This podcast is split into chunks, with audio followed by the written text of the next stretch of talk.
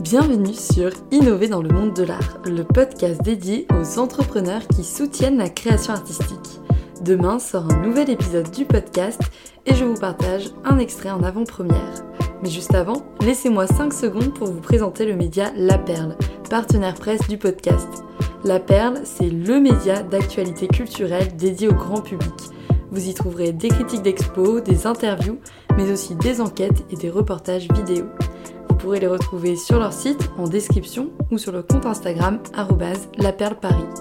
Et pour en savoir plus, vous pouvez écouter l'interview de ses cofondatrices dans l'épisode 19 du podcast. Maintenant, place à l'extrait.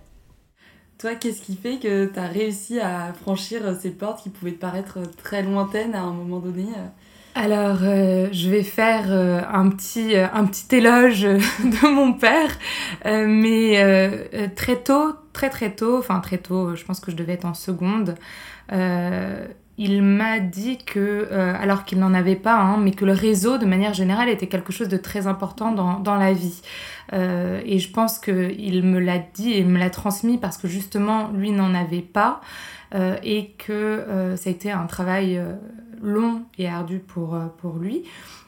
Et donc il me l'a dit à tel point que euh, en seconde j'allais rencontrer euh, des, des, avocats, des journalistes et j'avais l'impression de passer les entretiens de ma vie et que chaque année je leur envoyais ensuite mes vœux et je m'y contraignais. Et donc j'avais 16 ans.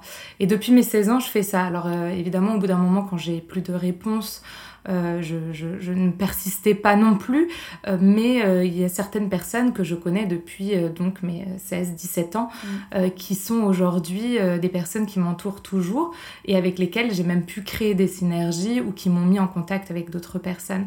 Donc il y, a ce travail-là vraiment de aller en fait contacter des personnes que ce soit pour les rencontrer physiquement, visuellement ou, ou les appeler. Euh, je l'ai fait en France, mais je l'ai fait aussi quand j'étais à l'étranger, notamment à Luxembourg et à Londres, euh, et aussi euh, quand j'étais au Canada et que je suis allée à New York.